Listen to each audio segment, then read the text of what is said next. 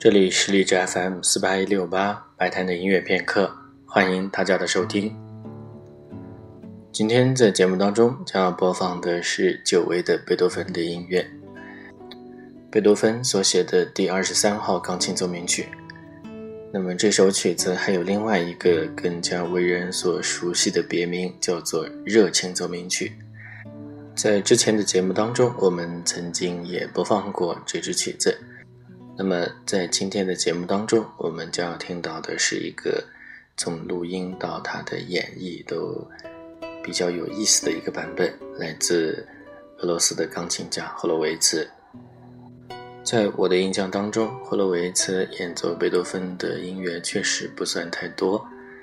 基本上也就是限于贝多芬特别著名的几首奏鸣曲。我大致是查了一下。霍洛维茨他的正式出版的录音当中，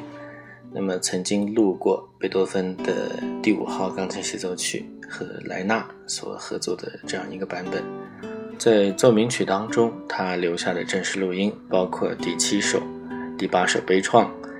第十四首月光，还有第二十一首华尔斯坦，第二十三首，也就是今天将要播放的热情，还有第二十八首。相较于和他同时代的其他钢琴家，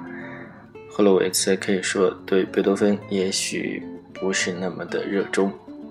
不过我在反复的听了他于1959年在 RCA 公司所留下的这个热情奏鸣曲的录音，还是非常精彩的。在这个录音里面，我听到了霍洛维茨他对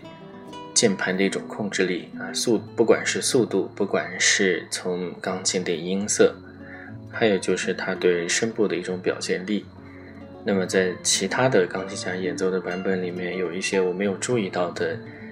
在霍洛维茨的这个录音当中被他进行了特别的强调，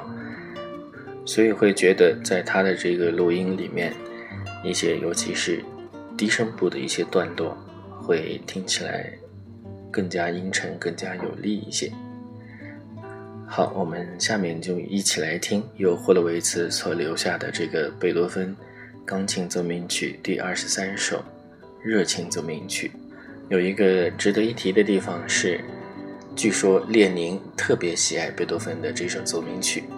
根据高尔基的回忆，有一次列宁在莫斯科听了热情奏鸣曲的演奏后说：“我不知道还有什么比热情更好的东西了，我简直每天都想听它。”这真是奇妙而非凡的音乐。我常常可以骄傲的，也许是天真的想，看人们可以创造什么样的奇迹啊！呃，那么当然我还听过另外一个版本，就是说列宁曾经说，如果他